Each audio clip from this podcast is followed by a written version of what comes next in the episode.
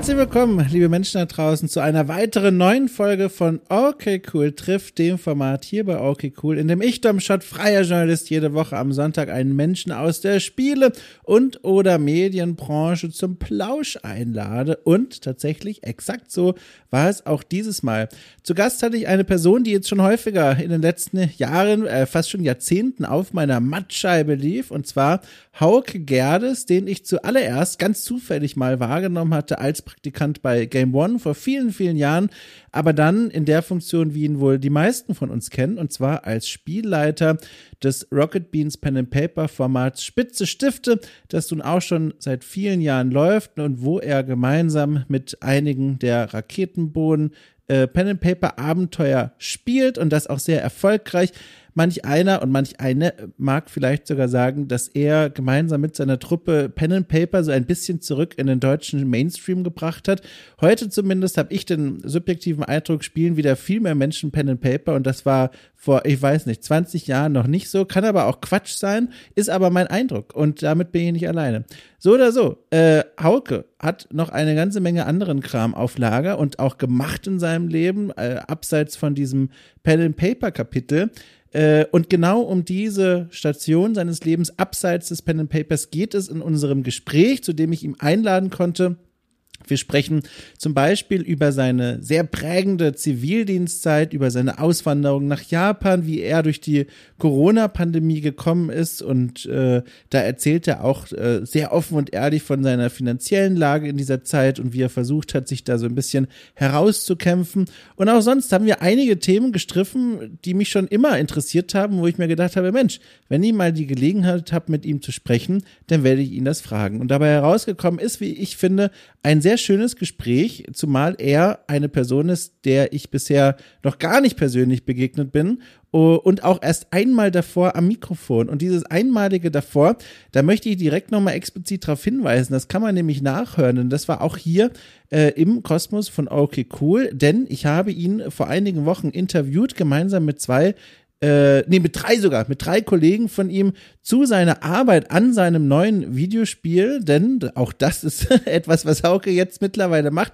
Ich glaube, momentan so sein beherrschendes Thema in seinem Leben, die Arbeit an seinem Videospiel Ultra Core, ein, ein, ein Computerspiel, das basiert auf dem gleichnamigen Pen Äh, und dort ist er fest involviert und ich durfte ihn und einige Kollegen von ihnen, wie gesagt, interviewen und habe daraus eine, wie ich finde, völlig unabhängige Quelle, äh, sehr schöne Audiodoku geschnippelt und die findet ihr auf Okay Cool.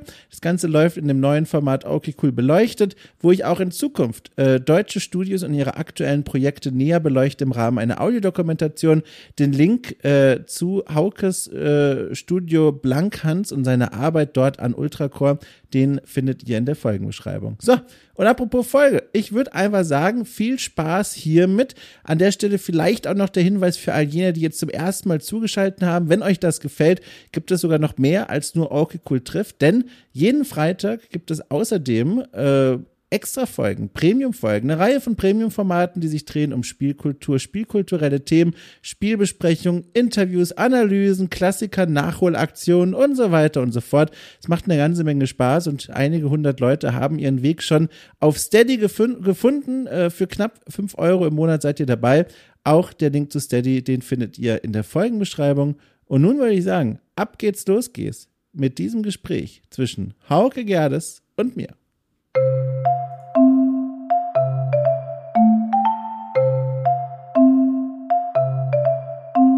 Ich nehme noch kurz einen Schluck, damit ich hier einigermaßen äh, bekehlt bin. Moment.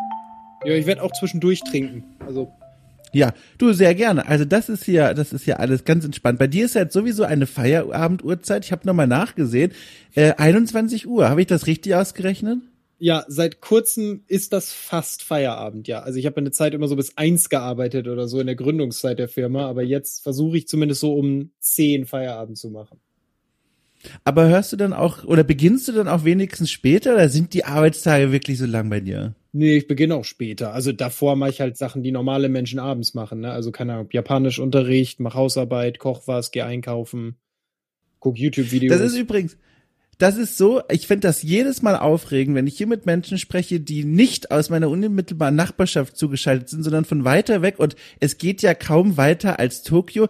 Ich, ich bin jetzt ganz neugierig. Die Webcam ist ja aus, ich sehe ja jetzt tatsächlich nichts, aber kannst du es mal beschreiben? Wie sieht denn das jetzt gerade bei dir so aus? Wo sitzt du eigentlich? Wie ist es um dich herum? Äh, äh, sei unsere Augen also ich, ich will mich natürlich nicht selber doxen, aber was ich verraten kann, ist, ich sitze in Zentral-Tokio.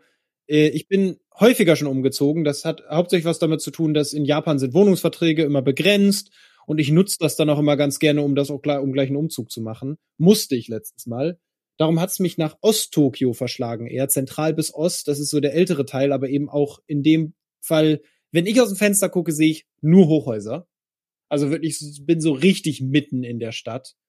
Ähm, ist jetzt natürlich dunkel, und ich bin eher in einem Business District. Das bedeutet, dass gegen Abend hier auch weniger Leute unterwegs sind. Die sind eigentlich nur noch in den Bars und so. Es gibt ja so Nomikai, das ist so Trinkkultur. Also nach der Arbeit geht man raus und trinkt mit Kolleginnen und Kollegen und so. Und ja, das ist, wie es jetzt draußen aussieht. Bei mir ist es extrem urban. Ich habe davor eher ein bisschen mehr so Richtung Westen gewohnt, wo es so ein bisschen suburbaner sich anfühlt. Die Häuser sind ein bisschen kleiner, es sind eher große Wohngebiete aber ja sonst halt Stadt, ne? Ist halt Tokio. Also egal in welche Richtung ich jetzt losfahren würde, ich wäre ein paar Stunden unterwegs, bevor ich aus der Stadt raus bin.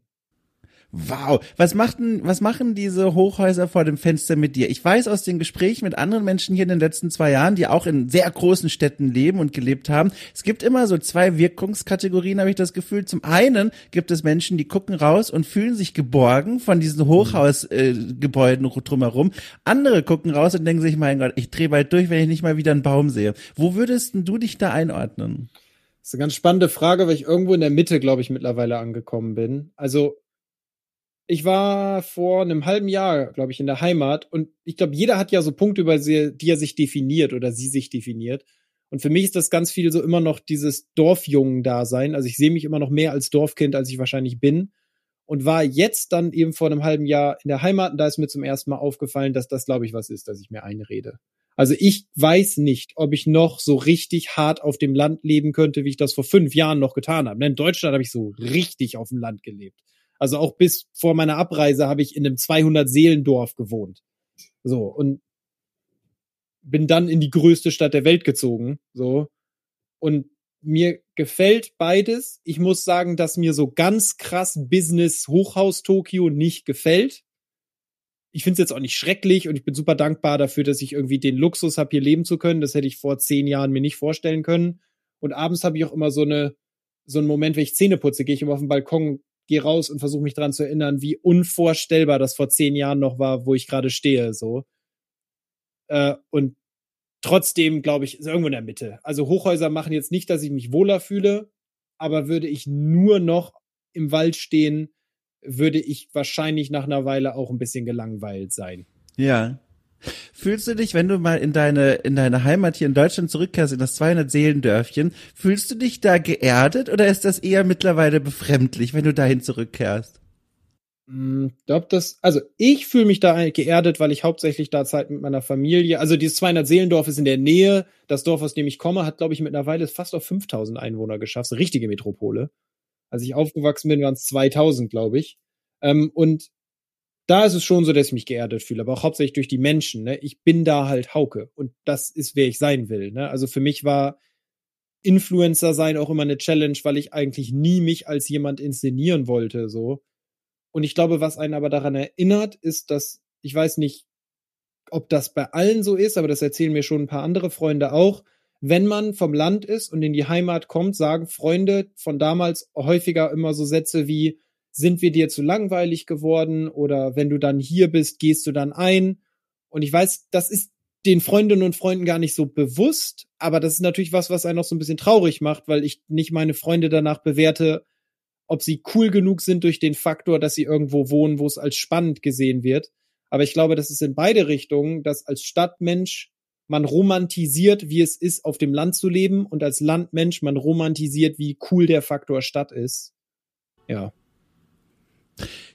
beneide dich da sehr darum, um dieses Gefühl der Erdung, wenn du in diese, in diese Welt zurückkehrst. Ich war jetzt kürzlich äh, seit, zum ersten Mal seit langer Zeit bei mir in der Heimat wieder. Das ist in Süddeutschland, in Franken, in einem Dorf, das damals wie heute auf 500 Einwohner nur kommt. Mehr ist da nicht mhm. los. Und ich bin da hingegangen und bin da so durch die, durch eine der beiden Straßen, die es dort gibt, gelaufen. Und es war, ich wurde konfrontiert mit einem Lebensgefühl, das meinem mittlerweile hier in Hamburg total und auch davor in Berlin völlig fremd ist. Dieser zum einen absolute Stillstand, der aber auch zum anderen wortwörtlich auf die Leute übergeht. Und was ich meine ist, die stehen da teilweise in den Straßen und gucken einfach nur mich an, wie ich da durchlaufe. Einfach nur, weil ich niemand bin, der da jeden Tag durchläuft. Und dann war da eine ältere Frau gestanden, ich habe den Friedhof besucht und die stand in der Nähe des Friedhofs und, und sah mich und beobachtete mich 20 Minuten, ohne sich zu bewegen, wie ich über den Friedhof laufe, bis ich weg war. Und das war so befremdlich und das war, ich fühlte mich da nicht mehr, als würde ich von dort kommen oder irgendwie auch nur wie zu Hause. Deswegen, ich höre dir zu und denke mir, ach Mensch, das es ist schön, dass andere Menschen dieses Nestgefühl vielleicht noch haben. Ich glaube, irgendein Freund von mir hat neulich mal gesagt, der ist aus Indien und der hat gesagt, dass er findet, dass der Unterschied zwischen Großstadt und Land in jedem Land, in dem er bisher gelebt hat, der ist echt rumgekommen war, dass in der Stadt exkludierst du dich selber, um dich weniger einsam zu fühlen und auf dem Land tun andere das mit anderen, damit sie sich weniger einsam fühlen. Und das finde ich auch eine richtig gute Erkenntnis, dass wenn du rumläufst auf dem Land und Leute dich angucken und denken, der gehört hier nicht hin, tun sie das, damit sie sich er erinnern, dass sie dahin gehören. Wenn du aber auf dem Flur deine Nachbarn grüßt und danach denkst, oh Mann, was für ein Assi, gut, dass ich mit dem nicht rumhängen muss, tust du das, damit du dich zugehöriger fühlst und er exkludiert wird. Also das Gleiche auf anderer Basis, so, weil du dir sagst, ja, ich gehöre hier hin und der nicht, so, und beim anderen sagt man nur, ja, der gehört hier auf jeden Fall nicht hin, also muss ich ja hier hingehören. Oder erlaubt mir eine Brücke zu bauen äh, zu einem Thema, auf das ich dich eigentlich schon längst ansprechen wollte in diesem Gespräch, aber jetzt waren andere Dinge noch spannender. Aber jetzt komme ich dazu. Und zwar habe ich in Vorbereitung auf das Gespräch mir gedacht, okay, ich nehme mir so etwa eine Stunde. Es gibt vieles, was ich gerne fragen möchte und was ich gerne wissen möchte. Und eines davon, du kannst es dir wahrscheinlich vorstellen, ist deine Zeit bei Game One. Und als du damals, mhm. zumindest für mich in meinem Leben, so reingekommen bist in diese Medienbranche. Ich schaltete den Fernseher an und eines Tages warst du da irgendwo zu sehen.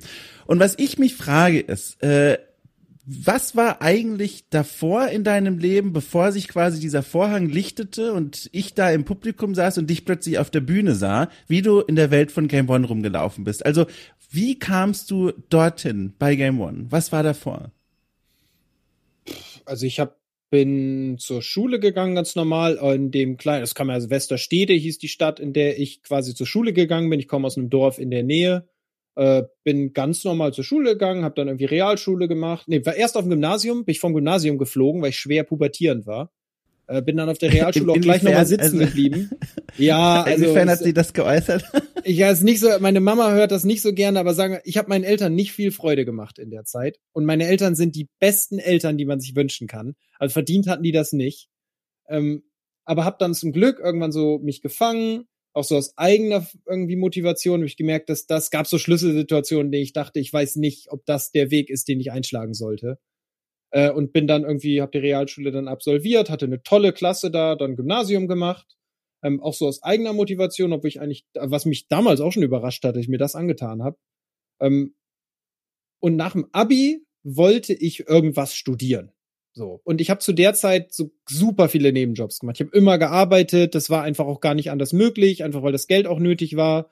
Ähm, und einer dieser Nebenjobs war, und zu der Zeit hatte ich nach dem Zivildienst, habe ich Biologie studiert. Auch tolle Erfahrung, Zivildienst. Ähm, ja, fand Zivildienst fand ich Hammer. Eine der besten Erfahrungen in meinem Leben. Ich habe, glaube ich, nie bin ich in so kurzer Zeit auf eine so gute Art so erwachsen geworden.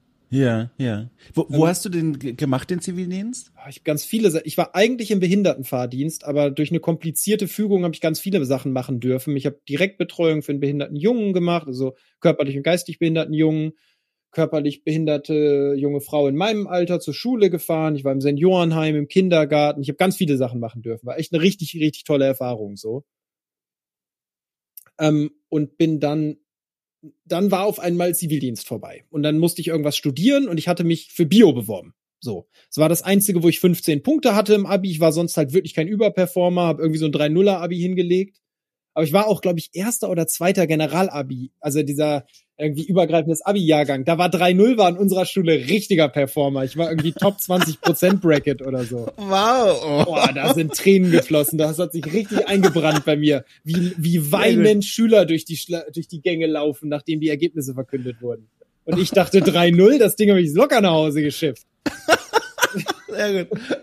Äh, aber nee, dann habe ich Bio studiert und habe aber nach einem Semester schon gemerkt, das ist überhaupt nicht meins. Also Uni Oldenburg, tolle Uni, toller Studiengang und tolle Leute, aber so, und zu der Zeit habe ich nebenbei Autos überführt. Mein Nebenjob war quasi nach Süddeutschland oder auch nach Italien fahren, Autos da kaufen, beziehungsweise da beim Händler abholen und nach Norddeutschland bringen.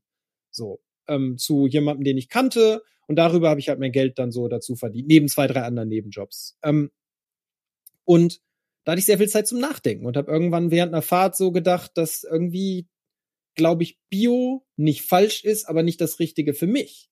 Und habe dann drüber nachgedacht, was ich denn so machen könnte und so. Und dann habe ich drüber nachgedacht, was, was kannst du überhaupt nicht? Und dann ich so, ja, Video habe ich überhaupt keine Ahnung von. Ich habe zu der Zeit mit Videospielen zu tun gehabt und ein Freund hatte so eine Turnierplattform, RTS Cups hieß das, so Realtime Strategy Turniere und der war auch ziemlich erfolgreich in so kompetitiven Spielen. Und der hat halt so Videos gemacht und irgendwann wollten wir die schneiden und ich hatte keine Ahnung davon. Und dann dachte ich, ja, was, was kannst du denn einigermaßen und was interessiert dich? Und dann dachte ich auch so, Reden, Schreiben und Videospiele käme ich schon einigermaßen mit aus. Und dann habe ich überlegt, was gibt's denn, was Videospiele macht und mit Video zu tun hat? Und dann ist mir Game One eingefallen. Und ich war muss ich ehrlich sagen, nicht der krasseste Game One-Fan, den man sich wahrscheinlich vorstellen kann. So, ich habe das schon geguckt und mich auch gefreut, wenn das lief und ich fand das super unterhaltsam und so. Aber ich war jetzt niemand, der irgendwie das Forum jeden Tag hoch und runter geschmökert hat. Und dann bin ich, glaube ich, nach Hause gekommen und zu der Zeit hat auch der Angry Video Game Nerd hat eine ganz große Rolle gespielt. Ich habe das damals echt so jeden Tag abends geguckt und fand das mega cool und so und habe dann gedacht, ey, jetzt oder nie. So. Und es war halt gerade Zivildienst zu Ende, ich hatte davon noch Geld auf dem Konto und zu der Zeit war, haben, also war Oldenburg die größte Stadt, in der ich je gelebt habe und mir jemals vorstellte, dass ich leben werde. So.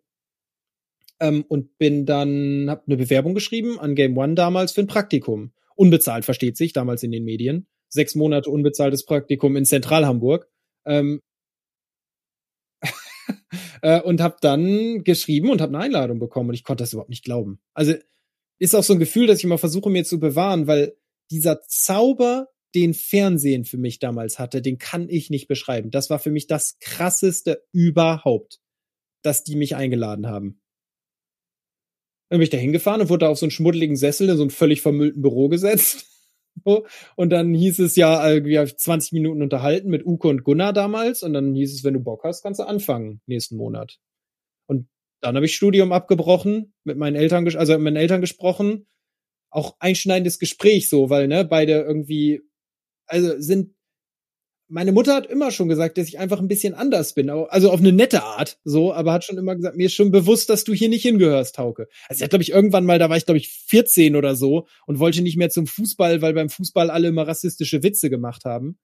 Äh, da hat sie gesagt, du Hauke, es gibt Vögel, für die ist der Käfig schon zu klein, wenn sie geboren werden glaube ich, irgendein Filmzitat, aber ich weiß bis heute nicht aus welchem. Irgendwer hat mir gesagt, es ist ein Filmzitat.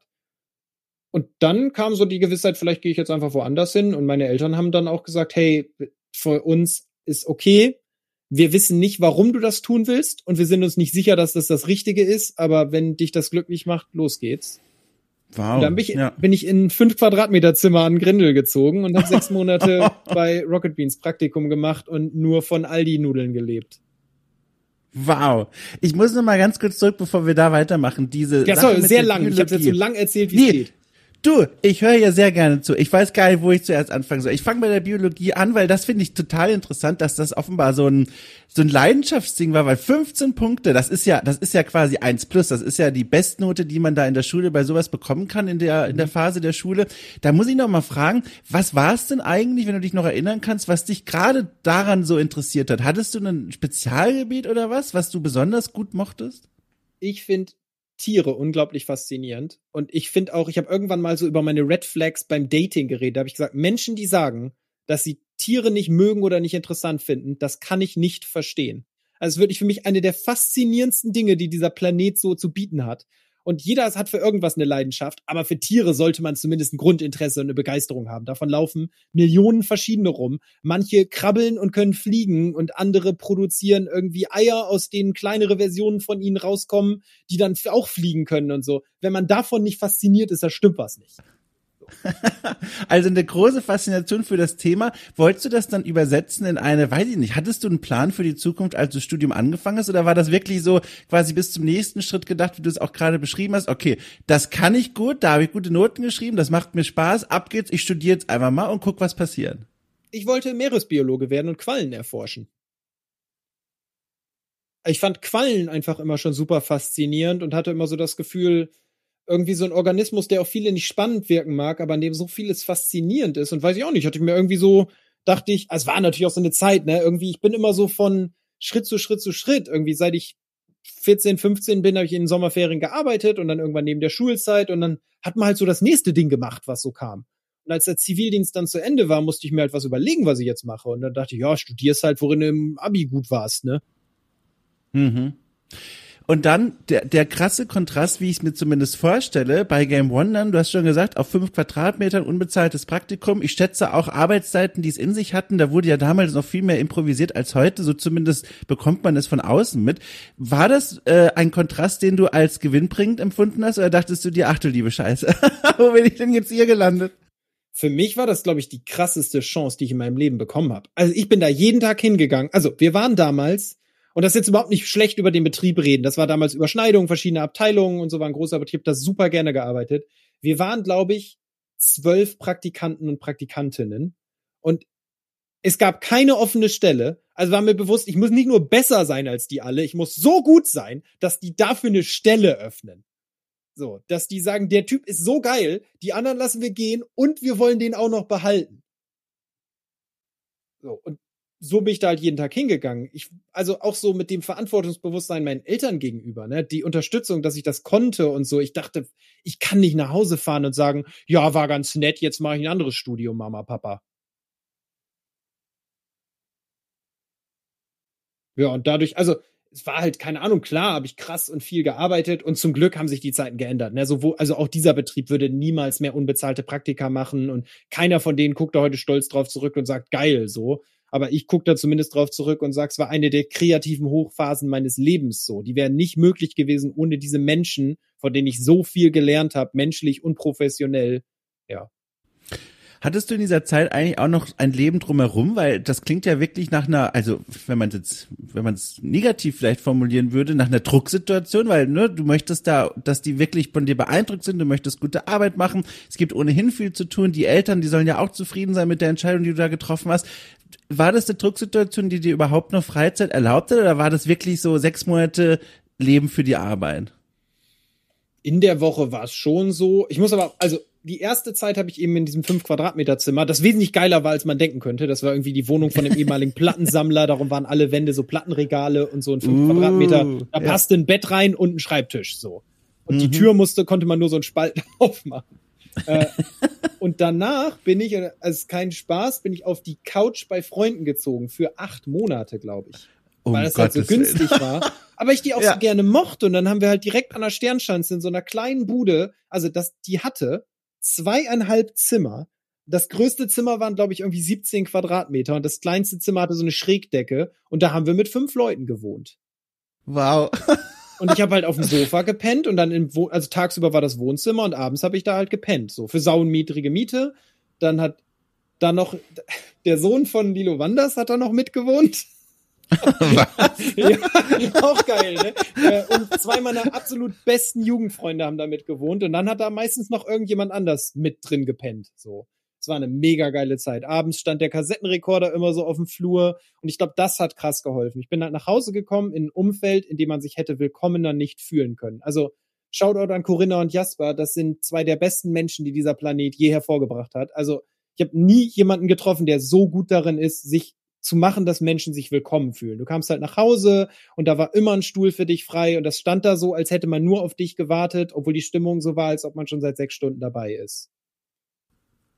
Ey, das klingt wirklich gut. Und jetzt frage ich mich natürlich, sechs Monate später quasi, nachdem das vorbei war, hat es denn geklappt? Also wurde eine Stelle für dich geschaffen oder wie ging die Reise weiter? ja, dann wurde eine Stelle für mich geschaffen.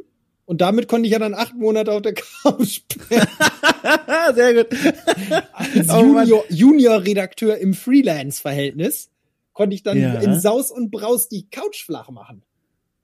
Mega. Was nee, war dein ja, ich hatte dann Glück und jemand hat an ja. mich geglaubt und da wurde eine Stelle für mich geschaffen und dann bin ich Redakteur geworden bei Game One. Ja.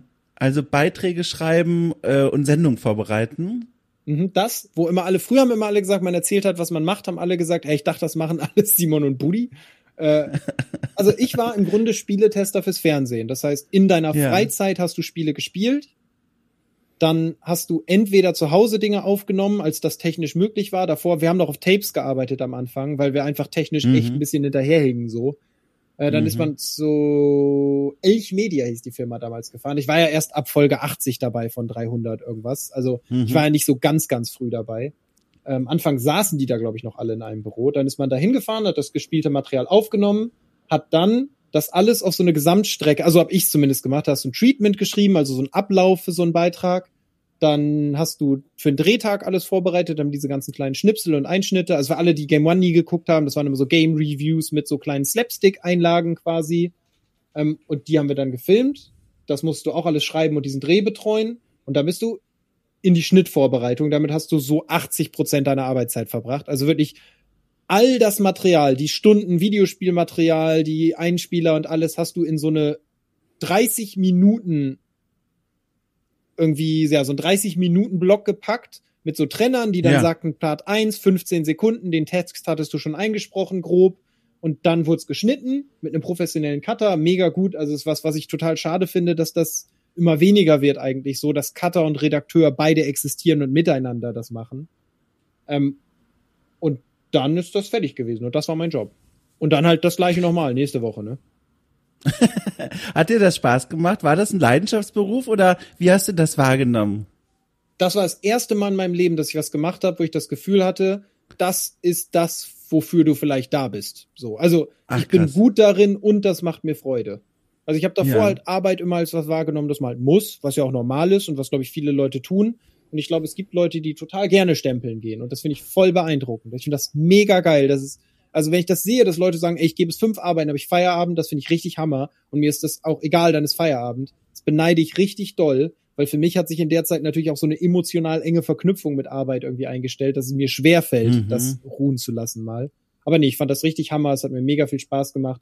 Klar, man hat immer Ermüdungserscheinungen in jedem Job. Nach vier, fünf Jahren bin ich ja dann irgendwie nochmal nebenbei studieren gegangen, habe nochmal andere Sachen ausprobiert. Aber der Vorteil war halt auch, dass damals bei Riesenbohai, heute heißt es Rocket Beans, man halt auch so viel ausprobieren konnte. Ne? Also ich habe ein mhm. Hörspiel gemacht, ich habe Dokumentarbeiträge gemacht, ich bin ins Ausland gefahren, um Dinge zu filmen, ich habe an einer Musiksendung mitgearbeitet, Pitches für öffentlich-rechtliches und Privatfernsehen geschrieben, Autotuning-Sendungen, alles mal machen dürfen. So.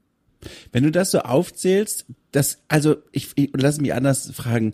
Man könnte auch von der Aufzählung her sich denken, das ist so die Aufzählung eines Menschen, der so ein bisschen auch das Gefühl hat, da könnte noch mehr sein, aber man sucht nach diesem noch mehr. Was könnte das wohl sein? Oder war es wirklich genauso, wie du beschrieben hast, die Lust an vielem Unterschiedlichen?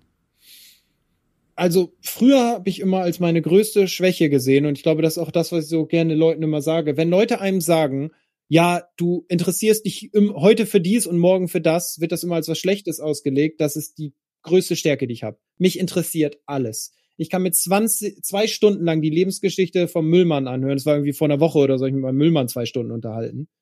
Und das interessiert mich brennend und danach gehe ich irgendwie nach Hause und mal Miniaturen an und nach einer Woche interessiere ich mich kein Stück mehr für Miniaturen. Aber wenn mich da mal jemand wieder drauf anspricht, habe ich was dazu zu erzählen und kann mich da wieder für begeistern. Und ich hoffe, dass den Rest meines Lebens ich alle fünf Jahre was anderes machen will. Wo sind wir gerade in dem Zeitabschnitt? Also das, was du aktuell machst, also nähern ja. sich der das nächste fünf Jahre Segment? Also jetzt bin ich ja gerade nicht mehr Influencer, so, nur noch ja. so ganz wenig und bin dafür jetzt Creative Director von einem Videospiel und Gründer. Ja, ich bin stimmt, auch Gründer dieses Studios. Ja. ja. Also das ist jetzt quasi für die nächsten fünf Jahre das, das Ding. So denkst du dann also. Ja, das aktuell macht das so viel Spaß, dass es auch für zehn sein könnte. Und es gibt ja auch Dinge, die bleiben ja. für immer. Also Content Creation hat mich nie ganz losgelassen. Also ob das Podcasts sind oder Screen äh, oder mal Fotografie oder Videos oder keine Ahnung. Und vielleicht ist es bei Spielen so, vielleicht ist das das Ding, wo ich für immer bleiben möchte. Aber vielleicht möchte mhm. ich in mhm. fünf Jahren lieber ein Café eröffnen und irgendwie das Airbnb eröffnen, von dem ich immer geträumt habe. So. Das sind auch Wünsche, also das ist ja jetzt auch spannend, weil ich denke mir jedes Mal, wenn ich dann irgendwo mit Leuten an einem Kneipentisch sitze, irgendwann kommt dieser Satz von mir, wo ich sage, Leute, vielleicht mache ich irgendwann eine Kneipe auf. Und dann stelle ich ein Kneipenkonzept auf, das jedes Mal ein bisschen anders ist, aber es geht im Grunde in dieselbe Ecke, so gemütliche, dunkle Holzkneipe. Und dann denke ich mir, ich hätte da richtig Lust. Und die Faszination und Begeisterung hört jedes Mal auf, wenn mich jemand daran erinnert, wie viel Geld das eigentlich kostet. Dann denke ich mir, okay, es ist sehr schwierig, sowas auf die Beine zu stellen. Ja, ja hört es auch auf. Aber bei dir geht es weiter, habe ich das Gefühl. ja, also Gastro ich auch schon mal, war jetzt auch nicht mein Traum. Nee, gibt noch zwei Pläne, die ich noch machen will. Nummer eins ist ein Airbnb. Aber so, ja. ich war irgendwann mal in Amsterdam in einem Airbnb und das waren die ehemaligen Nachbarn der Airbnb-Gründer. Das heißt, die haben dieses Konzept so mit erfunden. Und deren Airbnb war voll geil. Die hatten so ein Haus und du bist da reingekommen und da war unten so eine große Wohnküche. Und links hatte diese Wohnküche so Tische, wie so ein Airbnb oder so ein Bed and Breakfast das halt hat. So, und da konntest du dich hinsetzen und Frühstück essen, das gab's da auch morgens. Rechts standen aber irgendwie Sofas und da war ein Fernseher. Und hinten war auch ein Garten, in dem man sitzen konnte. Und die hatten so Zeiten, in denen war das so eine Art Gemeinschaftsküche und abends war das halt privat. So. Man konnte da schon noch kommen und fragen, hey, kann ich dies, kann ich das haben? Aber die saßen da auf ihrer Couch. Und wenn du nach oben ja. gegangen bist, sind wir halt so hoch durch so eine Wendeltreppe. Links war sein Büro, rechts war unser Zimmer. Im nächsten Stock war über unserem Zimmer deren Schlafzimmer und gegenüber war die Airbnb irgendwie Kaffeeküche und so die hatten das halt so gemischt. Und dann hatten die nebenan so ein kleines Haus, wo die sich zurückziehen konnten. Und das ja. fand ich so geil. Ich einfach, man merkt ja, ich rede halt auch echt gerne. Und wenn immer mehr ja. Leute in dieses Airbnb kommen, ne, kannst du die immer von vorne zulabern. Die wissen ja, ja nicht, dass du das alles zum hundertsten Mal erzählst. Das ist absoluter Traum. Und da, ich finde das so ver ja, Entschuldigung, ich wollte die unterbrechen. Also, ne, und das zweite ist, äh, ich würde einen ähnlichen Ort erschaffen, aber gerne für Menschen, wie macht man das so kurz wie es geht? Hikikomori ist ein Begriff in Japan zum Beispiel für Menschen, die sich zurückziehen ja. aus der Gesellschaft. Und ich glaube, dass in Japan ist das, wie sich das widerspiegelt. Und ich glaube, jetzt wird so ein bisschen ernst, aber das Steigen von psychischen Erkrankungen ist meiner Meinung nach mhm. ein Indikator für was, das in unserer Gesellschaft falsch läuft. Und ich glaube, mhm. dass zum Beispiel man so oft sagt, so oh, extrovertierte und introvertierte Menschen und bla und uns in so zwei Lager steckt und versucht gegeneinander aufzuwiegeln. Und ich glaube, dass wir füreinander so wichtig sind, wie man nur wichtig sein kann. Und das gerne reden, was sein kann, dass, glaube ich, Menschen, die nicht so gerne reden oder einfach vielleicht auch irgendwie das okay finden, dass jemand nur redet, helfen kann. Und ich hätte, irgendwann würde ich, glaube ich, gerne einen Ort machen, an dem Menschen willkommen sind, ohne dass ich irgendeine Erwartung an sie stelle. Ich fahre morgens bei ihnen vorbei und sage, heute ist das Café offen, wenn du Lust hast zu kommen, freue ich mich, wenn nicht, ist auch okay. Und wenn du kommst, sprech dich nicht an und ich erwarte gar nichts von dir. Du musst keinen Kaffee trinken, du musst keinen Kuchen essen. Du musst mir nicht sagen, wie es dir heute geht oder wie es dir nicht geht. Aber du kannst auch reinkommen und sagen, ich möchte heute fünf Stunden mit dir reden und danach zu mir gehen und du musst mir beim Abwasch helfen. Sag ich auch cool. Mhm, Kein mhm. Problem. Mhm. Bist herzlich willkommen. Und damit würde ich gerne meinen Lebensabend verbringen. Weil ich glaube, ich glaube, diese Welt ist sehr, sehr gut und die meisten Menschen, die ich getroffen habe, waren zu mir sehr, sehr gut. Und ich würde am Ende gerne irgendwann mal sagen können, hey, ich habe zumindest mein Bestes gegeben, diesen Ort so gut zu machen für so viele Menschen, wie es mir möglich war. Ja. Mich eingeschlossen. Also erstmal also erstmal ein wunderschönes Ziel. Ich finde, das klingt ganz wunderbar. Und da berührst du auch einen Punkt, über den ich mir auch schon häufiger Gedanken gemacht habe.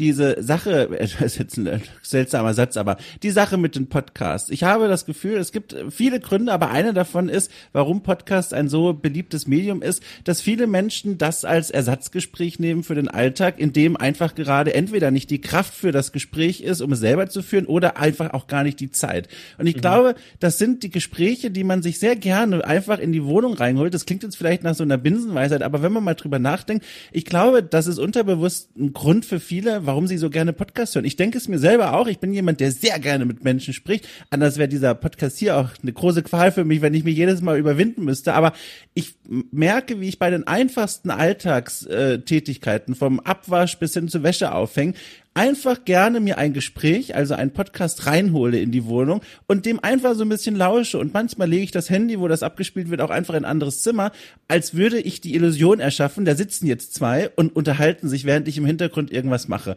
Und ich glaube, da berührst du mit deiner Idee ein, ein sehr wichtiges Thema. Ich finde das richtig schön. Ja, ich glaube, es ist, äh, ist ein ganz guter Punkt, dass, glaube ich, viele Menschen, ja, ich glaube, das ist grundsätzlich auch was sehr, sehr Schönes an Podcasts so, ne? Dass man einfach ja. sagen kann, ich höre mal den, den Moment, unvoreingenommen in den Kopf anderer Leute rein. So. Ja, Genau. Genau. Und ähm, zu dem Thema insgesamt äh, rund um äh, mentale Gesundheit, wenn ich fragen darf, wie hat da die Sensibilisierung für das Thema für dich ausgesehen? Hast du selber Berührungskontakte damit gehabt oder war in deinem Umfeld das häufiger mal ein Thema, dass du das so ganz bewusst auf deine, ich sag mal, To-Do-Liste gesetzt hast?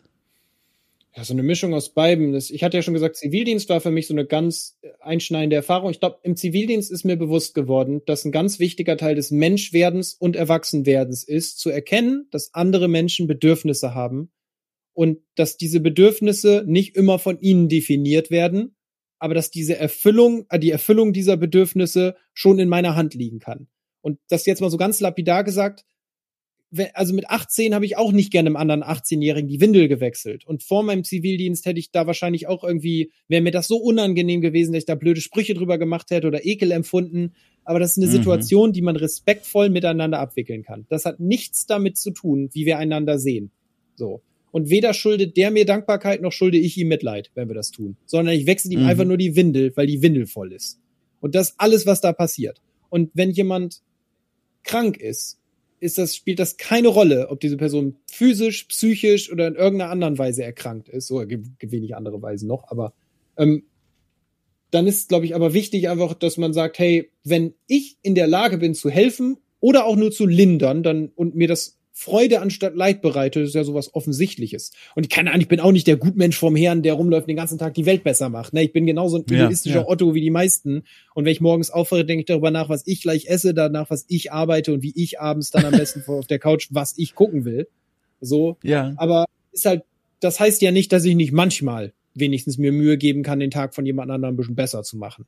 Und ich denke ja. mir so, wenn ich irgendwann die Energie ausgebrannt ist, immer nur an mich zu denken, dann kann ich einfach ein bisschen mehr an die anderen denken. Apropos, das wollte ich auch gerne mal nachfragen. Das ist jetzt auch reines Interesse auch von mir persönlich, weil wir sind ja beide Freiberufler mit denkbar unterschiedlichen Aufgabenbereichen, aber irgendwie ja du, doch ich in der mehr. Ich bin Branche jetzt in einem unterwegs. Vertrag. Ich kann das überhaupt noch nicht fassen nach zwölf Jahren. Ja, stimmt. Das ist stimmt. Guck mal, da hast du vollkommen recht. Du stimmt vollkommen. Dann lass es mich so sagen, bis vor kurzem ich bin auch noch ganz lange gewesen. Also. Okay, dann nehme ich das wieder zurück. Also, wir sind beide Freiberufler. Und jetzt mal so gefragt, wie nah bist du schon in deinem Arbeitsleben dem Punkt gekommen, wo du gedacht hast, Leute, ich, ich, ich kann einfach gar nicht mehr gerade. Es ist einfach zu viel gerade geworden, gerade wie du ja auch beschrieben hast, mit dieser Tendenz, sich immer wieder in neue Sachen reinzustützen, voller Begeisterung, da auch alles reinzugeben und das wahrscheinlich auch nicht halbherzig zu machen. Wie oft bist du schon an diesen Punkt gekommen oder nahe rangekommen, wo du dir gedacht hast, mein Gott, ich glaube, ich kann gerade gar nicht mehr. Ich muss überall den, den, den Stecker ziehen und hier mich erstmal zurückziehen. Ich glaube, man wird da immer besser drin. Ich hatte einmal, dachte ich, ich hätte einen Burnout. So, und ich glaube, das ist auch so ein Narrativ, das sich dann so verbreitet hat, Hauke hat einen Burnout. Ich hatte in Wirklichkeit eine schlimme psychische Erkrankung und habe selber gedacht, ja. ich hätte einen Burnout. Und die Erkrankung resultierte auch in Teilen oder in Großteilen aus zu viel Arbeit. So. Und Mhm. Das war so der erste Moment, wo mir auffiel, was, wie priorisiert man eigentlich? Und irgendwann kam bei mir die Erkenntnis, dass ich nicht eines Tages da sitze und sag, weißt du noch, dieser eine Tag, wo du um neun aufgestanden bist, direkt auf die Uhr geguckt und dann Slack gecheckt hast und das gleiche hast du abends um eins nochmal getan, das war geil. Mhm. So. Mhm. Und irgendwo ist, glaube ich, ein Mittelweg und ich glaube, darauf geht die Frage auch so ein bisschen. Natürlich kenne ich aber auch diese selbst, also diese Freiberufler Krankheit, dass man Aufträge annimmt, auf die man keine mhm. Lust hat, weil man Angst hat, dass sonst der Folgeauftrag nicht kommt oder kein anderer mhm. Auftrag kommt. Und dagegen half bei mir eigentlich nichts außer Erfahrung. Irgendwann ja, mit den Jahren ja. wird man so komfortabel, dass man einschätzen kann, ob der Folgeauftrag wirklich kommt oder weiß, dass man hier noch was hat und da noch was hat und irgendwann klappt das. Und Corona hat das dann alles nochmal richtig durchgewürfelt. Also Corona hat mich richtig ja. hart getroffen. Das war für mich so ja? schlimm. Äh, mir sind ja. in drei Wochen ist mir das Gehalt für die nächsten zweieinhalb Jahre weggebrochen. Also TV-Produktion, es kamen nur noch Anrufe von TV-Produktionen, die eingestellt. Also zu der Zeit war mein Haupteinkommen, dass ich TV-Sendungen geschrieben habe. Die wurden gepitcht, dann wurden die im Idealfall genommen und damit hatte ich Glück. Ich kannte halt dann viele dieser Sender. Das heißt, man hatte auch schon so eine Themenvorstellung. Man hat also nicht so ins Blaue gepitcht, sondern man hatte eine mhm. Einladung zu einem Pitch. Ähm, und dann habe ich die Piloten oder ein, zwei Folgen mitproduziert und danach bin ich wieder an den, an den Schreibtisch zurück. Und der Schreibtisch war für mich irgendwo. Das bedeutet, diese zwei Jahre konnte ich im Grunde leben, wo ich wollte. Die Produktion fand dann vor Ort statt und danach bin ich wieder dann raus und habe am Schreibtisch gearbeitet. Und das mhm. waren TV-Sendungen, Videospiele, Hörspiele, alles Mögliche. So. Und in dem Moment, als Corona traf, wurden ja erstmal alle TV-Produktionen abgesägt. TV-Produktionen ja. waren zu der Zeit so 85 Prozent meines Einkommens. Und im Sommer, in diesen Produktionszeiten, habe ich dieses Geld verdient. Also diese Pilotproduktionen waren riesige Blockproduktionen, in denen ich dann über mehrere Monate für das eine Projekt am einen Ort gearbeitet habe. Und in der Zeit mhm. habe ich das Geld verdient und bin dann danach quasi wieder los und konnte machen, was ich wollte. Und als die weggebrochen sind, war ich halt ready am Arsch. Und zur gleichen Zeit kommen halt Steuervorauszahlungen. Ne? Also ist jetzt nicht, dass ja, der Staat ja, sich ja. sagt, ja, nö, also nur weil sie jetzt kein Einkommen mehr haben, glauben wir ihnen, dass sie jetzt kein Einkommen mehr haben. Das wird schon schön weiterbezahlt. So.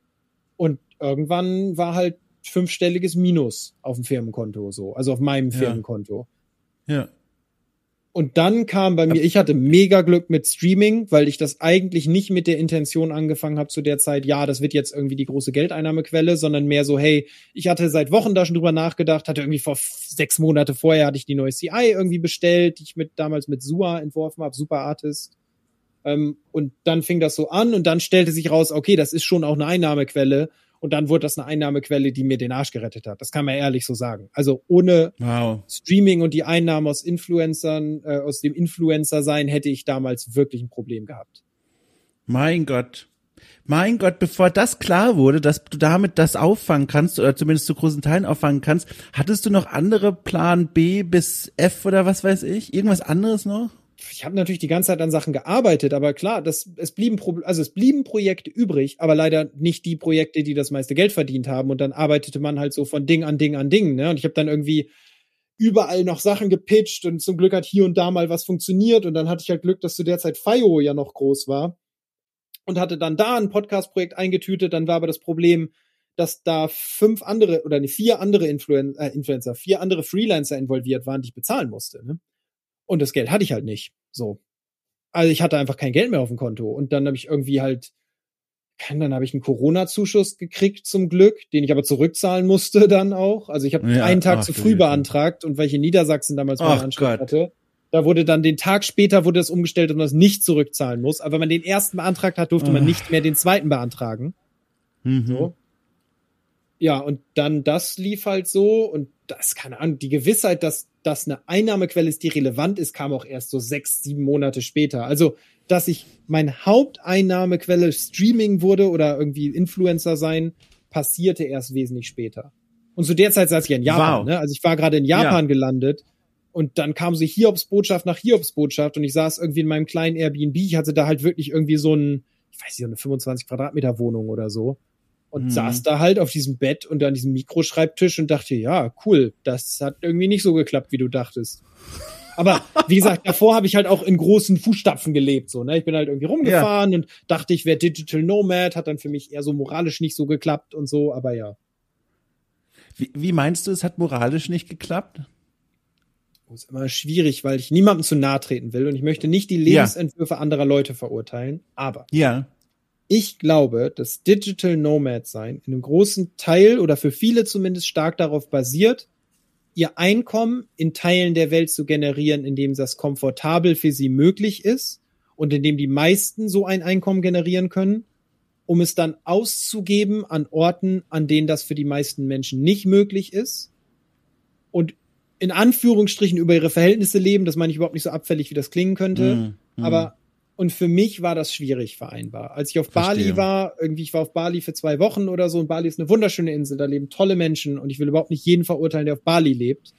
Aber ich fühlte mich damit unwohl. Also, ja, jede Gesellschaft hat Probleme, so. Und jede Gesellschaft hat Probleme, über die wir oder die meisten von uns wahrscheinlich die Ehrlichkeit besitzen, sich einzugestehen, dass sie da gerne drüber hinwegsehen, obwohl sie nicht sollten oder weil sie nicht anders können aber ich war nicht in der Lage, über das Problem hinwegzusehen, wie ich lebe und wie die Menschen direkt vor meiner Haustür leben. Mhm. Und dass ich keinen Beitrag dazu leiste, dass es sich für sie verändern könnte gerade. Mhm. Das kann man natürlich argumentieren okay, mit Tourismus und so. Wie gesagt, es ist ein ja. breites Thema, aber ich konnte das damals nicht. In, ich habe in Mexiko ja. habe ich das gefühlt, in Indonesien habe ich das gefühlt, in ja an anderen Orten. Ich habe nicht, ich konnte mich mit diesem Lebensstil nicht anfreunden. Ja, ja, ich glaube, ich kann es nachvollziehen. Und vielleicht von hier aus wieder zurück nochmal zu diesem Streaming-Thema, weil diese Geschichte, die ist mittlerweile ja mehr oder weniger, könnte man sagen, abgeschlossen und zumindest pausiert. Und da wollte ich nochmal nachfragen, weil das ist nämlich mhm. ganz spannend, finde ich, jetzt vor allem vor dem Hintergrund, was du erzählt hast. Das Streaming also hat sich dann herausgestellt als eine wichtige Einnahmensquelle, auch als eine Stütze, kann ich mir vorstellen. Aber mittlerweile, jetzt vor einiger Zeit, hast du dann ein Video veröffentlicht auf deinem YouTube-Kanal, der auch dann drumherum entstanden ist, wo die Aufzeichnungen nochmal veröffentlicht wurden mit schönen Grafiken und also eine richtige aufwendige Nachbearbeitung nochmal. Und da hast du dann gesagt in diesem Video. Ich habe immer viel zu viel so Geld für ausgegeben, saudumm. Jetzt, aber es sieht sehr schön aus. Meine Steuerfahrer gestellt sagt, warum, warum bestellen Sie eine Kamerafrau und einen Editor und so? Das alles, das könnten Sie doch auch alles so hochladen. Das machen andere doch auch. Aber es ist der alte Videogra Videographer in einem, der das dann alles hübsch aber machen sieht will. Sehr schön so 30 Minuten Walks vor seinen Streams, die richtig Geld kosten, die aufzunehmen und so. Ja, sau dumm. Ja, sehr gut. Aber es ist wirklich schön geworden. Und jedenfalls, du hast dann gesagt, so, jetzt, das war's jetzt erstmal. Ich mache jetzt hier Pause und vielleicht kommt mhm. irgendwann mal wieder ein Video, vielleicht auch nicht. Absolut no stress und mal gucken.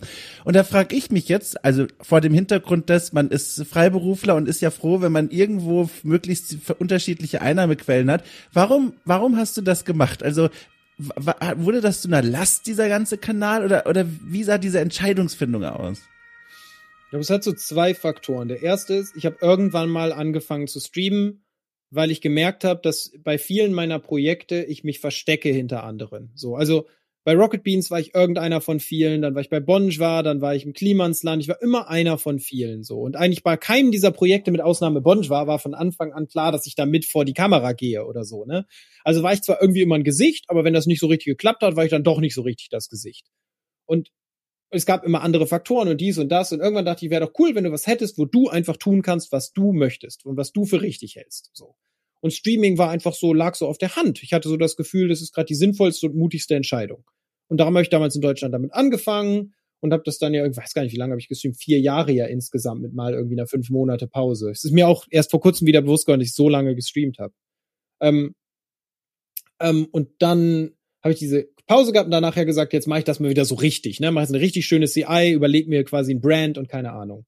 Ich glaube, das war schon so ein bisschen der Punkt, dass mir gar nicht so aufgefallen ist, als ich mich, mich dann hingesetzt habe und definiert habe, was ist die Marke Hauke als Stream, dachte ich halt, okay, die ist friedlich und die ist irgendwie leicht und die fühlt sich irgendwie freundlich an und die ist respektvoll und so und habe so Sachen, die mir wichtig waren da mit reingebaut. So und habe dann angefangen zu streamen und irgendwann nach einer Zeit fängt natürlich an, dass man immer mehr auch von sich preisgibt. So. Und dazu gehört natürlich auch, dass Kritik am Produkt immer mehr auch Kritik an einem als Person wird. Natürlich hat man eine Persona. Ne? Also ich bin nicht komplett jemand anders vor einer Kamera oder einem Mikrofon, als ich im echten Leben bin. Aber natürlich ist das eine andere Version als der Hauke, der ich bin, wenn ich mir hier abends irgendwie in Unterwäsche einen Toast schmiere. So. Und das war, glaube ich, so ein Punkt, an dem irgendwann mir bewusst wurde, dass es mir schwerfällt, harsche Kritik an meiner Meinung, aber auch insbesondere an meiner Person. Und ich glaube, das muss man auch ehrlich so sagen dürfen, dass man mit Kritik konfrontiert wird, die nicht nur unfair, sondern auch wirklich menschenverachtend ist. So, also ich musste mir Dinge durchlesen und habe gemerkt, die treffen mich. Und jetzt kann man sagen, ja, das muss man, da muss man drüber stehen und das ist so und so.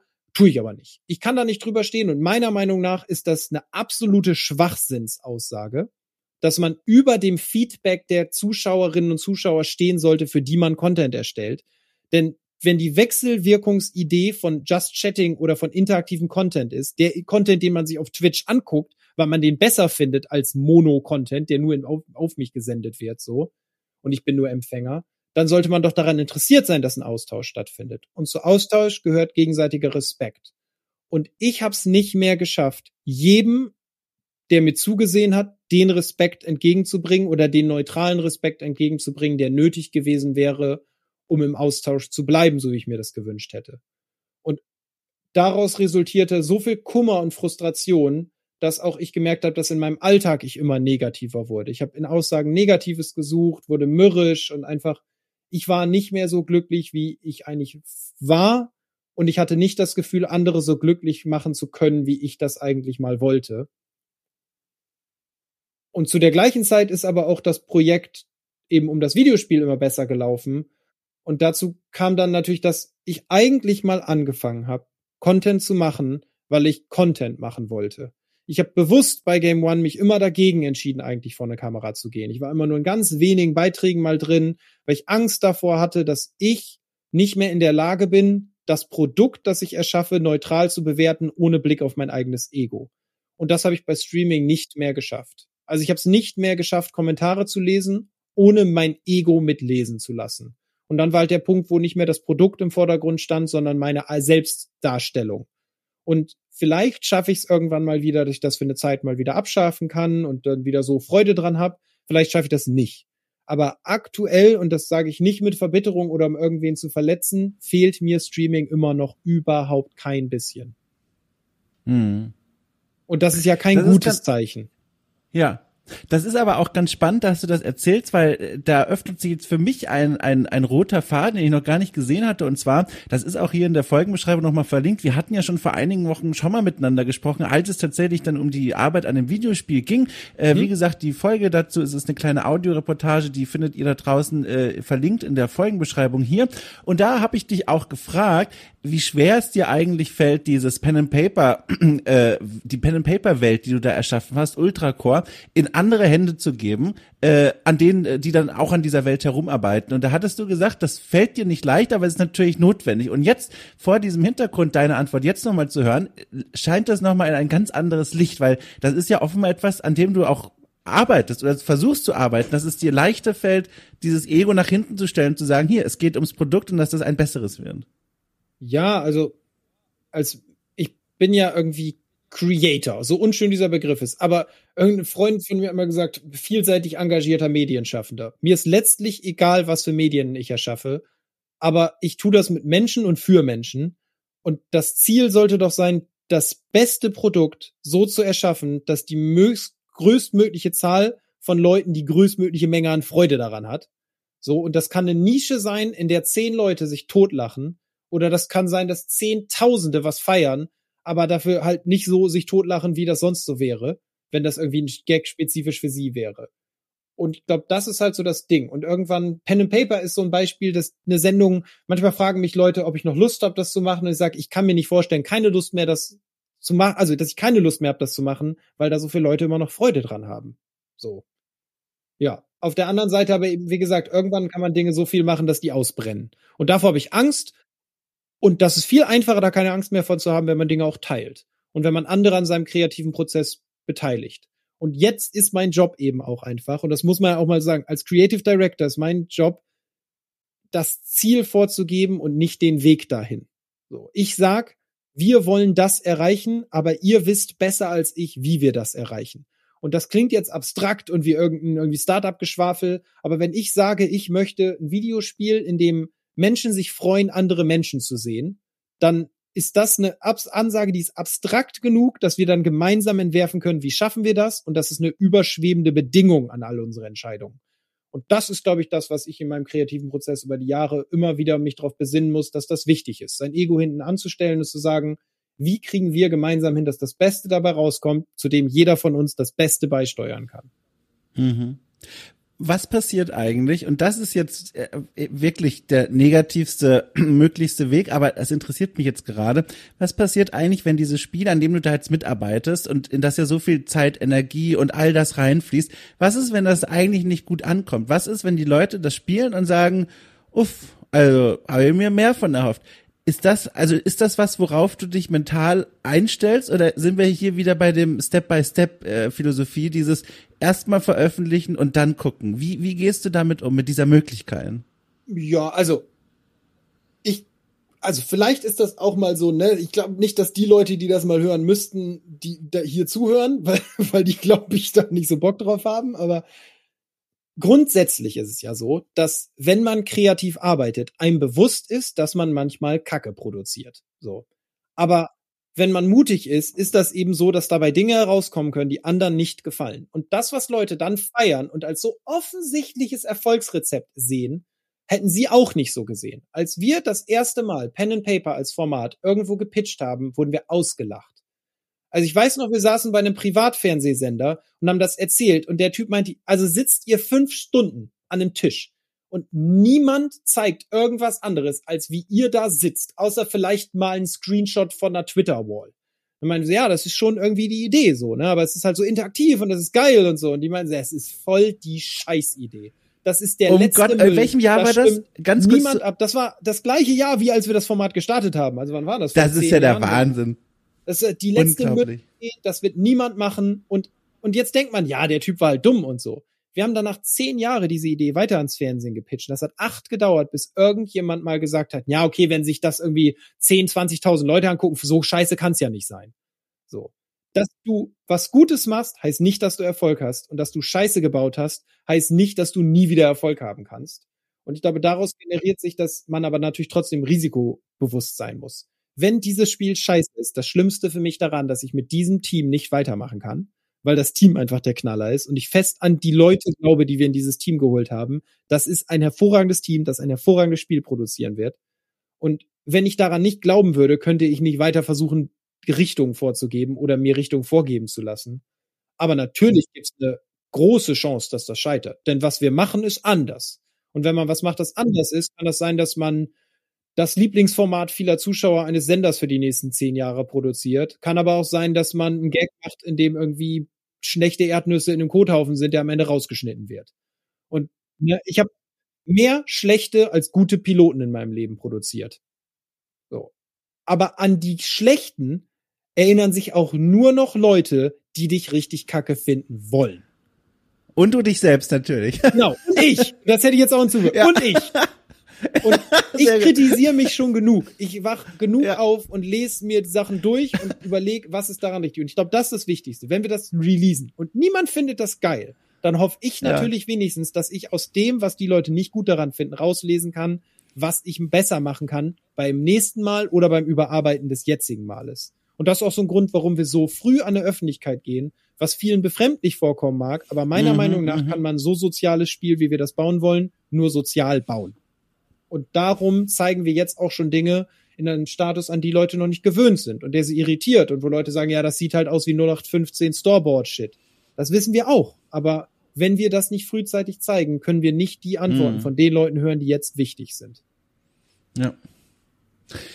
Also sowieso ein spannendes Projekt. Ich bin sehr gespannt, wie sich das weiterentwickelt. Und von hier aus gucke ich auf die Uhr und sehe, und ich sehe, es sind noch so zehn Minuten. Und das ist natürlich ein großzügiges Zeitbudget, um jetzt noch eine kleine Frage zu stellen, wie zum Beispiel, warum eigentlich Japan? ich wollte das die ganze Zeit schon fragen, aber jetzt, ich frage jetzt einfach trotzdem mal, weil ohne Witz, das ist ja, und damit kommen wir wieder zum Beginn unseres Gesprächs, das ist ja, also aus meiner Perspektive, da bin ich nicht der Einzige, ist ja klar, ein so großes Ding, einfach komplett sich selbst zu entwurzeln sozusagen und einfach in ein ganz anderes Land mit einer komplett anderen Kultur reinzuziehen und zu sagen, so Leute, jetzt bin ich hier und guck mal, was passiert. Kannst du noch mal so ein bisschen mir erklären, einfach nur aus Neugier heraus, wie kam es denn zu dieser Entscheidung? Also warum? Also, ich hatte schon immer eine Japan-Faszination. Ich habe irgendwann mal einen Podcast gemacht, Sayonara Heimat. Wunderschönes Projekt, das darf man ruhig mal sagen. Ich fand den wirklich toll. Leider gibt's den nicht mehr online, weil der irgendwie im rechte Limbo von FIO Pro 7 und dem Untergang gefangen ist und ich mal eine Anfrage gestellt, kann ich die Rechte nicht kaufen. Also ich, es ist schöner Podcast geworden und darin erzähle ich das alles so ganz ausführlich. Aber in Kurzversion irgendwann, da war ich noch ganz, ganz jung, also wirklich richtig klein. Wir hatten zu Hause kein Privatfernsehen, ganz lange nicht. Das war, weiß ich auch nicht warum. Wir hatten nur öffentlich-rechtliches und so. Und irgendwann haben wir Privatfernsehen bekommen. Und ich erinnere mich, dass ich am ersten Sonntag, nachdem wir Privatfernsehen gesessen haben, habe ich da irgendwie gesessen und Fernseher angemacht. Und ich glaube, das war damals schon Kabel 1 oder da gab es, glaube ich, Kabel 1 noch gar nicht. Keine Ahnung. Saßen wir da irgendwie und dann lief Godzilla. Und ich fand das mega krass als Kind. Ich habe das gesehen und ich weiß noch, ich habe meine Mama gefragt, warum sehen die Leute alle anders aus und so, wo ist denn das? Und dann sie, ja, es ist Japan, glaube ich, das ist ein Land, das ist am anderen Ende der Welt. Und ich bin in einem winzigen Dorf aufgewachsen. Äh, Deutschrussen waren so das exotischste, was ich bis zu dem Zeitpunkt mal in der Schulklasse hatte, so. Und dann war für mich so krass die Vorstellung. Dann habe ich halt angefangen, irgendwie danach zu fragen. Und dann kam mein, irgendwie habe ich jeden Sonntag, glaube ich, Godzilla geguckt. Da lief jeden Sonntag immer Godzilla. Und ich fand halt das Reden so geil. Ich fand die Monster schon auch cool und so, aber es hat mich so krass fasziniert, dass da Leute sind, die leben auf dem gleichen Planeten wie ich. Und die sehen anders aus und die wohnen in Städten, die anders aussehen und die essen auch überhaupt keine Cornflakes und so. Hat komplett mich umgehauen. So. Und dann habe ich irgendwie zu der Zeit hat mein Opa mir irgendwann mal so ein uraltes Sprachbuch geschenkt, habe ich mal angeguckt und dann, wie das so ist, als Kind, komplett wieder vergessen. Jahre nicht mehr drüber nachgedacht und so. Und irgendwann, also immer mal wieder kam dann so Godzilla, das blieb, das fand ich schon immer cool, hab dann noch DVDs gesammelt und so. Und irgendwann, als ich in Hamburg wohnte, zu der Game One Zeit, brauchte ich ein Hobby. Und ich habe irgendwie gedacht, was kannst du machen, was dir vielleicht irgendwann mal was bringt, aber jetzt auch nicht so viel, dass du das direkt in Arbeit anwenden kannst. Und ich so, vielleicht Japanisch lernen. So, weil japanische Spiele interessieren mich und das muss man auch mal sagen, so echt richtig wenig. Also das Genre japanischer Videospiele, wenn man das Genre nennen kann, ist jetzt nicht, spricht mich jetzt nicht als Ganzes an. Klar spiele ich Nintendo und so, aber Final Fantasy ist nicht meine Lieblingsreihe. Muss man auch mal so sagen dürfen. So. Und hab dann angefangen, Japanisch zu lernen mit Sakiko Watanabe, meine damalige Sprachlehrerin. Heißt so viel wie irgendwie Gabi Müller oder so, also wirklich so ein Allerweltsname. Und mit der habe ich damals gelernt und das auch so nebenbei. Und dann habe ich auch ganz gute Fortschritte gemacht, Vokabeln gelernt und so. Und dann musste sie aus Deutschland weg. Super schade, weil irgendwie hatte, sie hatte was mit den Stimmbändern und ihre japanische Versicherung wollte dann nicht zahlen, keine Ahnung, ist sie aus Deutschland weg, obwohl sie halt irgendwie da auch schon lebte. Und dann ist das so, wie heißt das, wieder alles weg gewesen. Und ich habe dann irgendwann, glaube ich, entschieden, ich begrab das jetzt. Also ich hatte dann im Studio mal so ein Semester, da wollte ich nach Japan und das ist dann im letzten Moment alles am Visum gescheitert, voll scheiße. Ich habe mich da monatelang Tests gemacht und darauf vorbereitet und so. Und dann habe ich das alles begraben. Und dann kam 2013, da habe ich gerade bei Rocket Beans nicht festgearbeitet, sondern nur als Freiberufler auf einmal so ein Anruf von Rocket Beans, wo jemand irgendwie Michael Petrescu meinte, der Hauke, du findest Japan doch geil. Wir haben eine Einladung nach Japan für irgendwie Wolverine Way of the Samurai DVD Launch Event oder so. Aber voll das geile Event. Irgendwie mit einem grünen Power Ranger kämpfen und einen Schwertschmied besuchen und keine Ahnung und so. Und da habe ich gesagt, fahre ich hin und das war von Anfang an. Ich hab, bin, weiß noch, dass wir ankamen. Ich habe ab der ersten Sekunde fand ich alles nur geil. Und als wir nach Hause gefahren sind, hatte ich Tränen in den Augen, weil ich so Heimweh hatte. Nach, also nach Japan, so blöd das immer klingt. Ich habe zum ersten Mal war ich irgendwo und dachte, ey, wenn du hier nicht mal eine Zeit lebst, hast du alles falsch gemacht. So. Und dann kam halt wieder so eine Zeit, in der ich das irgendwie alles vergessen habe. Weil halt so, dann kommt Freundin und dann, keine Ahnung, kauft man ein Haus und hat ein Auto und einen Hund und zwei Katzen und ist auf einmal Anfang 30. So, und dann kam wieder ein Lebensumbruch, in dem irgendwie eine Trennung kam und dann saß ich halt so zu Hause und dachte, ey, jetzt, das geht, du musst jetzt los. Und dann kam die Zeit, in der ich gereist bin und dieses und das. Und als dann eben, und jetzt endlich das Ende dieser langen Geschichte, die Gewissheit kam, ich kann nicht auf Ewigkeit nur reisen, habe ich eine Liste mit Ländern gemacht, in denen ich leben könnte mal. Und da stand Japan eben ganz weit oben auf dieser Liste. Und da bin ich hierher und dann kam Corona. So. Und dann saß ich hier irgendwie fest und ich hatte eh keine Wohnung mehr irgendwo anders und dann dachte ich, ja, fuck it, jetzt bleibst halt hier. Ja, und so kam das. Also ich habe schon immer eine Faszination für Japan gehabt, aber es war nie so, dass ich gesagt habe, auf jeden Fall ende ich da mal und dann hat sich irgendwie doch ergeben und jetzt bin ich ja seit drei Jahren schon hier, ne? Also wie die Zeit rast, unglaublich. Äh, ja, voll krass. Ne? Wie, wie, sind denn schon Koffer in der Ecke und du überlegst immer wieder zurückzukehren oder ist das was, wo du sagst, okay, das ist jetzt wirklich erstmal mein Leben, hier kenne ich Leute, ich, ich habe mich eingelebt, ich spreche die Sprache. Also wie lang ist das noch? Ja, ich spreche die Sprache, schön wär's, wenn ich jetzt flüssig wäre, aber zumindest wird's besser nach und nach. Aber ja, ja also ich habe jetzt natürlich, ich habe hier eine Partnerin, ich habe hier eine Wohnung, wir überlegen gerade irgendwie ja. zusammen in eine größere Wohnung zu ziehen. Ich habe zwischendurch Ach, mir cool. überlegt, ein Haus hier zu kaufen und so und irgendwie ich glaube, da ist dann wieder das, ja, Step by Step. Ich habe halt in Deutschland ja schon mal ein Haus gekauft. Klingt immer, als hätte ich Millionen, ja. aber am Ende gehst du zur Bank, sagst, ich habe einen festen Arbeitsvertrag und weil es zum Glück irgendwie niemanden irgendwas interessiert, geben die dir auf einmal Geld für deine absolute kleine Bruchbude mitten auf dem Land in Niedersachsen. Dann habe ich das Haus ja. renoviert und dann habe ich es irgendwann verkauft, als ich da nicht mehr wohnen wollte. Also wollte eigentlich vermieten, aber es dann verkauft. Und ich glaube, eine Freundin, die ist Argentinierin und das ist auch mal eine super interessante Perspektive, weil wir die meisten von uns, die gerade zuhören und wahrscheinlich nehmen jetzt einfach mal an, du und ich haben den Luxus, in einem Land geboren ja. zu sein oder an einem Ort, an dem wir uns überlegen können, ob wir woanders leben möchten mhm, und nicht mhm. vor einer so erschlagenden Perspektivlosigkeit in unserem Heimatland stehen, dass wir eigentlich mhm. gar nicht anders können. So. Und darauf besinne ich mich manchmal zurück, was das für ein Luxus ist, woanders sein zu dürfen aber auch, wie leicht es für mich mal war und wieder sein wird, die Zelte abzubrechen, wenn das sich mal nötig anfühlt. Und dann meinte ja, es halt. Ja. Aber jetzt aktuell sind die Heringe noch relativ tief versenkt und ich glaube, es ist eher so, dass ich mich hier immer mehr wohlfühle und ja. mehr zu Hause. Also heute habe ich irgendwie Leute getroffen, Influencer, die gerade zufällig hier sind. Da kam so eine Art Twitter-Notruf, irgendwie unser Internet funktioniert nicht, haben uns getroffen und die haben eben auch gefragt, wie lange bist du schon hier und so. Und dann habe ich so drei Jahre und da wurde mir halt erst bewusst, krass, ey das ist das längste, was du in den letzten irgendwie, ich glaube, in den letzten 15 Jahren an einem Ort gelebt hast.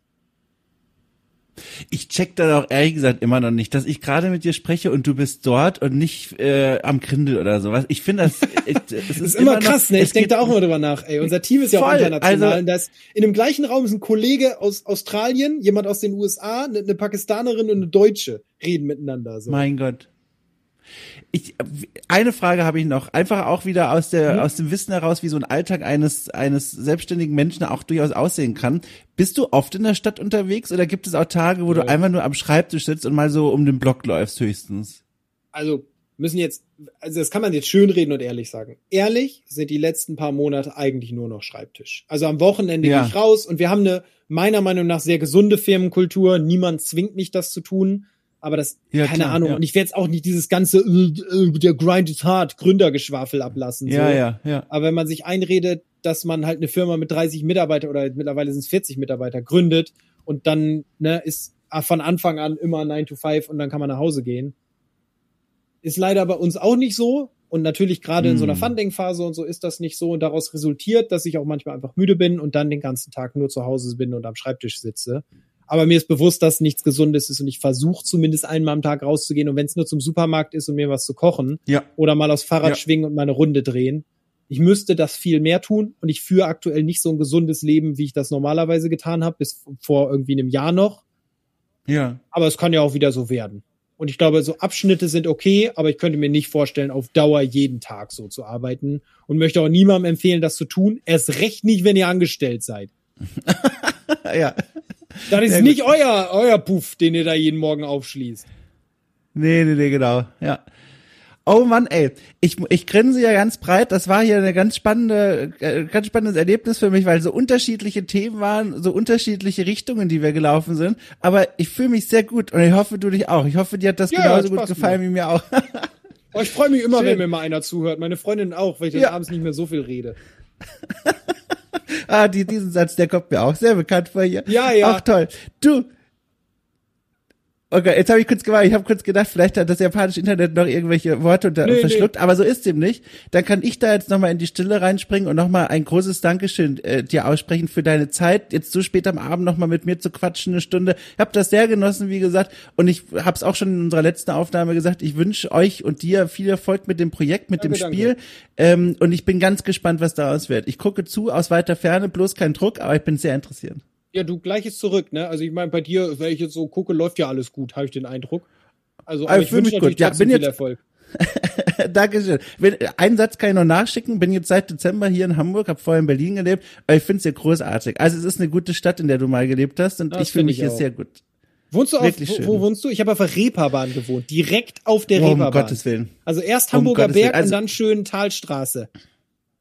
Also ich habe zuerst, also lustigerweise, ich bin jetzt schon zweimal hier, also einmal bin ich hier schon umgezogen. Ich bin im Dezember hergezogen an den an die Osterstraße direkt, also direkt Ach, Glück gehabt, schön. mitten rein ins Getümmel. Also wirklich, ich war sehr glücklich, äh, direkt der richtige Ort, um sich auch nicht alleine zu fühlen, weil ja ständig ja. da Leute rumlaufen. Und dann habe ich äh, meine Freundin kennengelernt und jetzt bin ich mit ihr zusammengezogen und wir wohnen jetzt, ähm, wie sage ich das denn, ohne jetzt hier zu viel zu verraten. Ich wohne immer noch in einem Spüttel, aber ein paar Meter Richtung Osten, aber immer noch hier in der Ecke und es ist sehr schön. Also wirklich das klingt schön. aber immer noch sehr, sehr angenehm. Genau, also wirklich. Deswegen hat der Grindel auch so connected, ne? Weil er gleich in einem Ja, genau. Hatte. Ja, ja. Ich habe da in diesem weißen Block, der da auf der Ecke ist, der so richtig aussieht, wo man denkt so, wer zum fucking Henker möchte da Ach, denn geil. wohnen? Da habe ich gewohnt. Ach geil. Das ist ja nochmal eine eigene Geschichte wert. Aber wir sind jetzt drüber. Aber nochmal vielen Dank, ohne Witz. Äh, ich, ich wink dir zu und wünsche dir alles Gute. Wir hören uns bestimmt bald mal wieder zu einer anderen Gelegenheit. Ja, dir auch. Vielen, vielen Dank für die Einladung nochmal. Ich habe mich sehr gefreut, sehr viel Spaß gemacht. Sehr schön, das freut mich. Du, ich wink dir zu, ne? Bis bald. Tschüss. Tschüss. tschüss.